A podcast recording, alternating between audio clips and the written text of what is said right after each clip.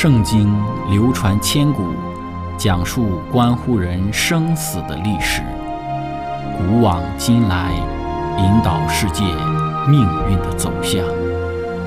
圣经历经风雨，见证真爱永恒的真理，惊天动地，拯救堕落罪孽的生灵。圣经荡气回肠。感动铁石心肠的生命，坚往之来，翘首以待基督的复临。希望福音广播电台圣经系列解经节目开卷有益，让我们翻开这本千古奇书，去领悟其中可以扭转人生的真理。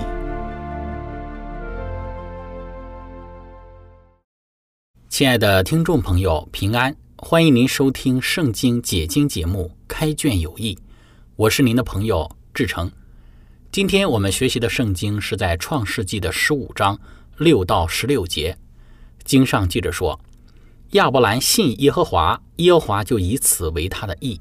耶和华又对他说：‘我是耶和华，曾领你出了加勒底的乌尔，为要将这地赐你为业。’亚伯兰说：‘主耶和华。’我怎能知道必得这地为业呢？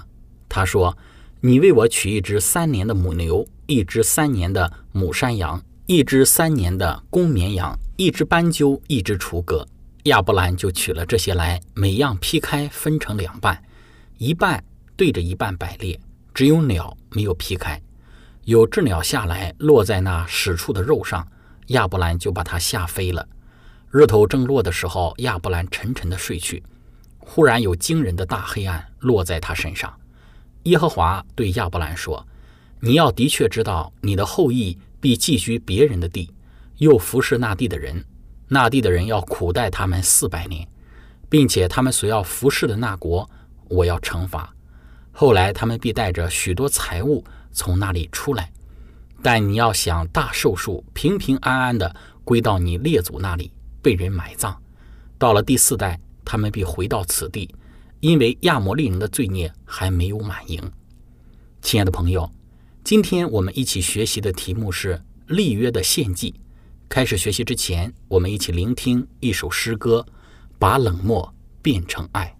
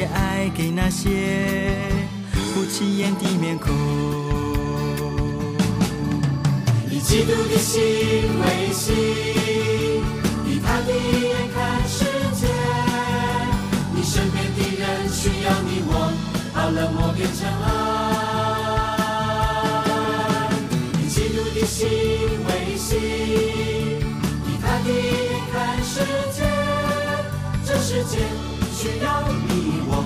把冷漠变成爱。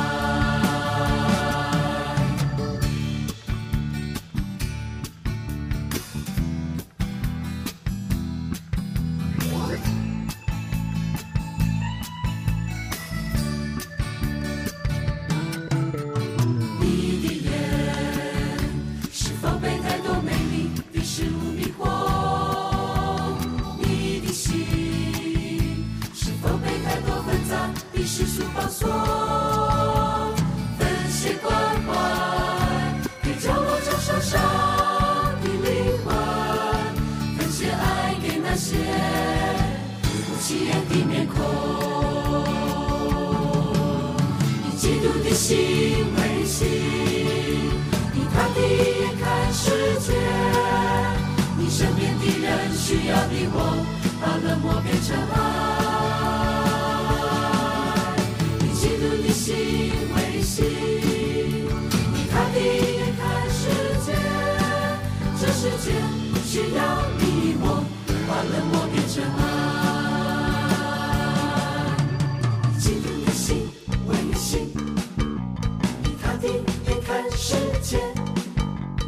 身边的人需要你我，把冷漠变成爱。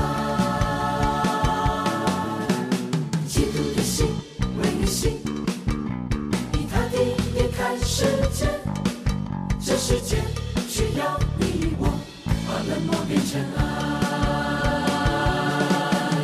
以基督的心为心，以他的眼看世界。你身边的人需要你我，把冷漠变成爱。以基督的心为心，以他的眼看世界。这世界需要你我，把冷漠变成爱。以基督的心为心，以他的眼看世界。你身边的人需要你我，把冷漠变成爱。为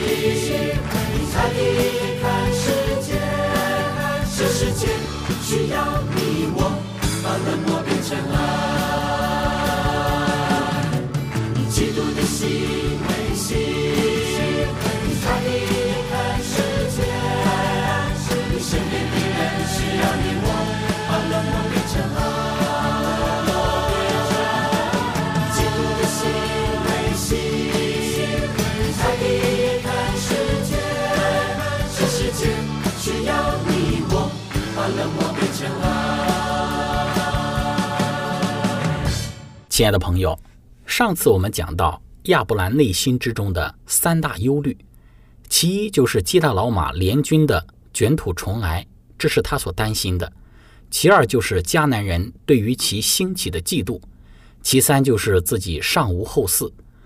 那么，面对内心忧虑的亚伯兰，上帝以向先知显现的方式向其显示，鼓励他不要害怕，不要怕基到老马的联军，不要怕迦南人对于他兴起的嫉妒，也不要怕自己没有后嗣孩子，并且应许亚伯兰要成为他的后盾。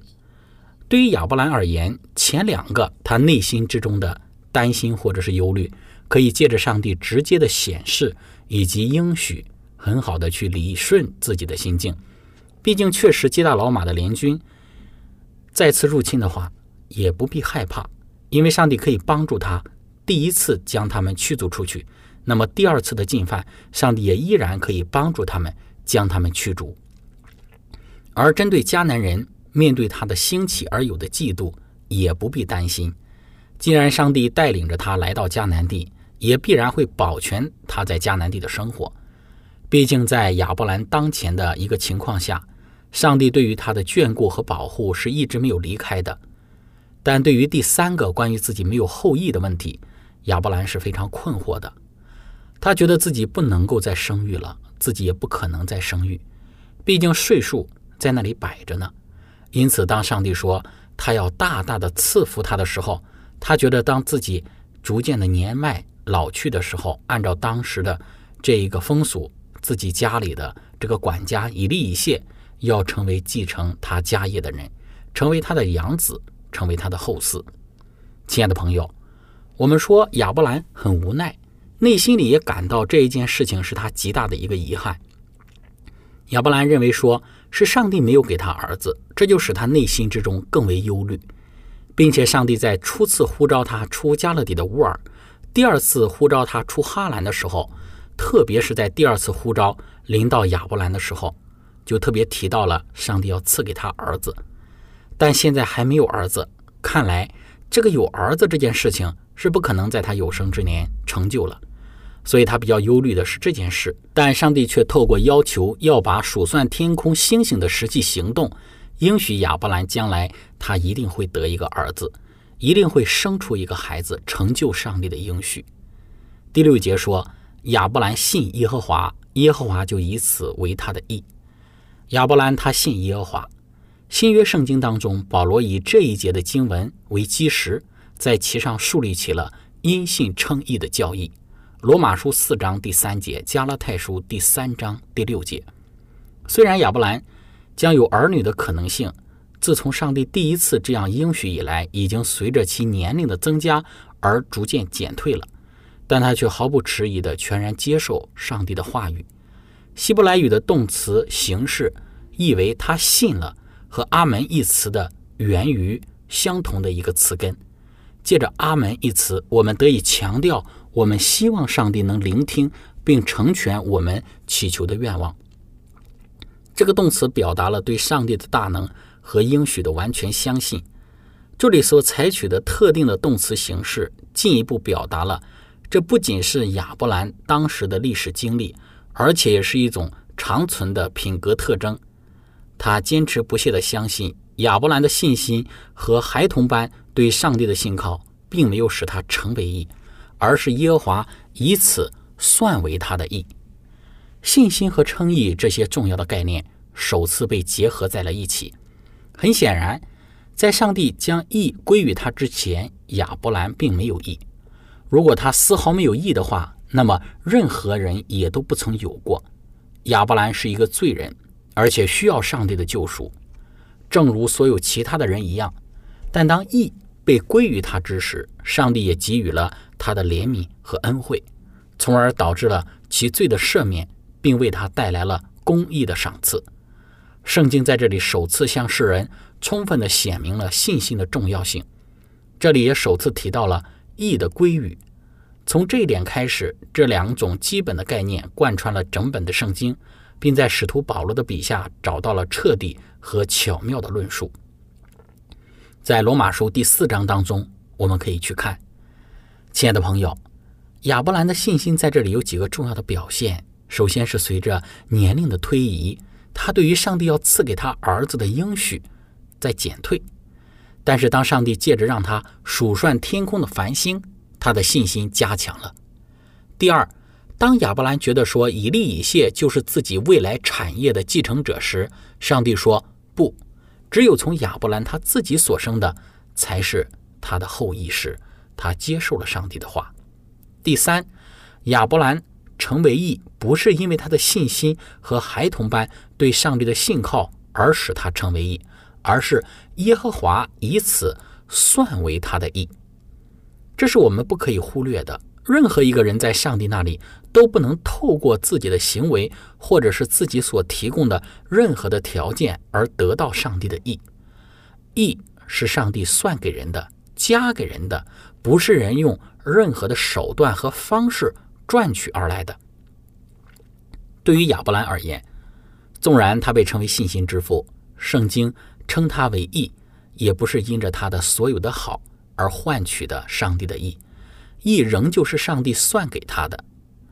接着圣经说道：“耶和华又对他说：‘我是耶和华，曾领你出了加勒底的乌尔，为要将这里赐你为业。’在第六节和第七节之间，一定存在着一段不确定的时间间隔。这个新的启示发生在白天，显然是在一天快要结束的时候。第十二节和第十七节。”而前一个意象是在夜间发生的，第五节，这可能发生在次日，也有可能是在更晚些的日子里发生的。圣经并没有描述这一次新启示的初始状况。上帝在这里第三次向亚伯兰保证说，他将要拥有迦南全地，但他的状况从他最初进入迦南以来丝毫没有任何的改变。上帝实时地重复着这一个应许。亚伯兰虽然从未见到任何使此应许得以成全的可见征兆，但他却全然接受了。自从他从美索不达米亚来到这里，他一直是一个无家可归的流浪者，而且一直没有孩子。他的心中自然会产生许多的疑问。亚伯兰说：“主耶和华，我怎能知道必得这地为业呢？”亲爱的朋友，我们看到亚伯兰对上帝说：“我怎能知道？”在圣经注释里面说到，这个向上帝讨要凭据的行为，可以与基甸和后来的先知以西结的请求相比。亚伯兰的提问并不是一种不信或者是怀疑的表现，而是表达了发自内心的对于上帝应许之应验的渴望。后来我们也知道，施洗的约翰，他的父亲撒加利亚出于不信而向上帝讨了一个凭据。而耶稣的生母玛利亚却怀着信心向天使提出了一个类似的疑问。谦卑的渴求得到进一步的确据。上帝是监察人心并给予相应答复的。他承认了其忠心仆人亚伯兰想要寻求信心之充分确据的权利。先祖要求上帝赐给他一个看得见的记号，作为他和后代之人信心的确据，证明上帝对他们所有的慈悲的旨意是要成全的。上帝符允他仆人的要求，与他立约，而且所用的方式是照着人间订立严肃誓约的习惯。亚伯兰就取了这些来。每样劈开，分成两半，一半对着一半的摆列，只有鸟没有劈开。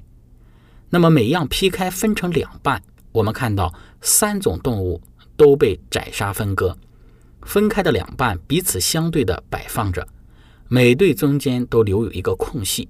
鸟类也被宰杀，但没有被分割，一只可能放在一边，而另外一只放在另一边。那些要立约的人要在劈开的。祭圣中间走过去，象征性的发誓永远顺从如此庄严立定之盟约的各项条款。祭圣的生命象征了那些参与立约之人的生命。这种的做法延续了数世纪之久，因为我们看到人们在耶利米的时代仍在沿用这一种的做法。耶利米书三十四章十八到十九节的记载，有鸷鸟下来落在那死处的肉上。亚伯兰就把它吓飞了。有鸷鸟下来，这当然是一个真实的事实，而不只是一个意象或者是异梦。亚伯兰需要驱散叼食尸体的鸷鸟，这一事实就暗示了他完成了上帝指令的真实性。在东方，如果他们没有制止的话，动物刚一死去，秃鹫和其他的这种腐蚀性的鸟类就会立刻开始食用这些尸体。通常可能只需要几分钟的时间，就会将骨头剔得干干净净。亚伯兰按照习惯，谦恭地在被劈开的寄生中间行走，但却没有任何可见的凭据证明上帝接受了盟约的义务。这是在后来才出现的，但亚伯兰一直觉得这是他的职责，去保护那些尸体不被撕碎和吞吃。亲爱的朋友，分享到这里，我们一起来聆听一首诗歌。我一生要赞美你。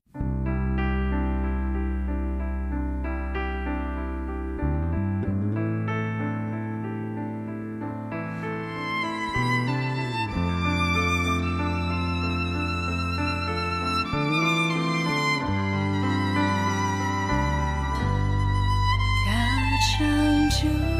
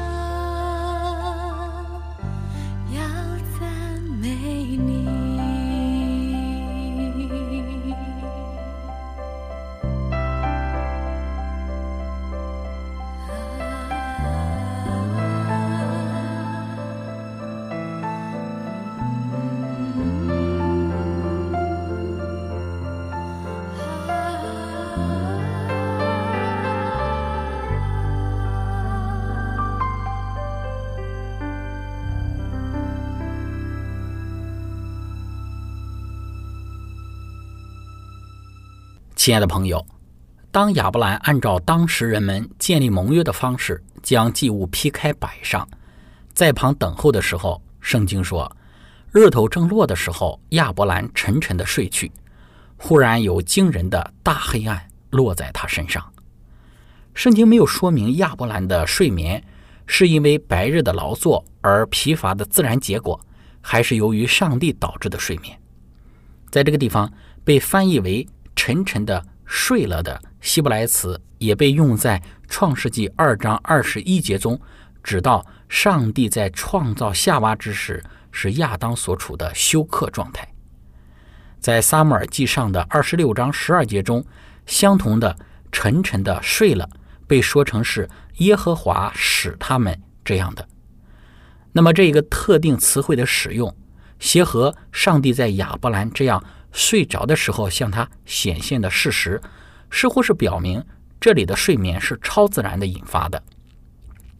耶和华对亚伯兰说：“你要的确知道，你的后裔必寄居别人的地，又服侍那地的人，那地的人要苦待他们四百年。”并且他们要服侍的那国，我要惩罚。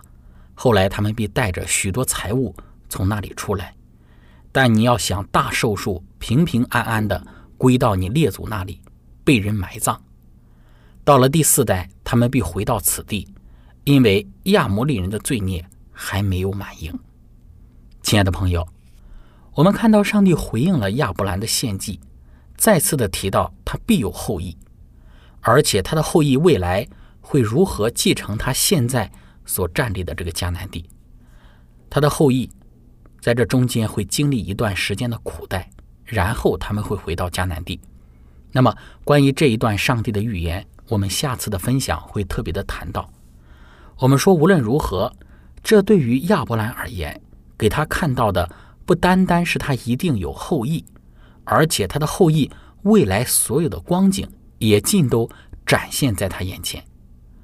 我们说，人都喜欢探索未来，想要了解关乎自己的人生未来的景况，甚至自己的儿孙未来的景况。那在这里，我们看到，上帝向亚伯兰显示了他未来儿孙后裔的景况。当然，这个景况或许与亚伯兰想象的不一样，但是却足够鼓励当下的亚伯兰，更加加固亚伯兰对于自己必有儿子、必有后裔的信心了。虽然之后我们也会看到，即便亚伯兰与上帝有如此的一个神圣的盟约的签订，但后来亚伯兰还是按照自己的妻子撒赖的建议，与夏甲同房，想要用自己的方法来成全上帝的计划。关于亚伯兰这一段的人生经历，待我们进入到创世纪十六章的学习时，会更多的来去讲述。那从今天我们的学习之中，愿我们能够看到上帝对于亚伯兰的眷顾。同时也看到亚伯兰的信心的培养和建立，愿我们能够在任何的环境之中都坚定的倚靠上帝，知道他的信实和可靠。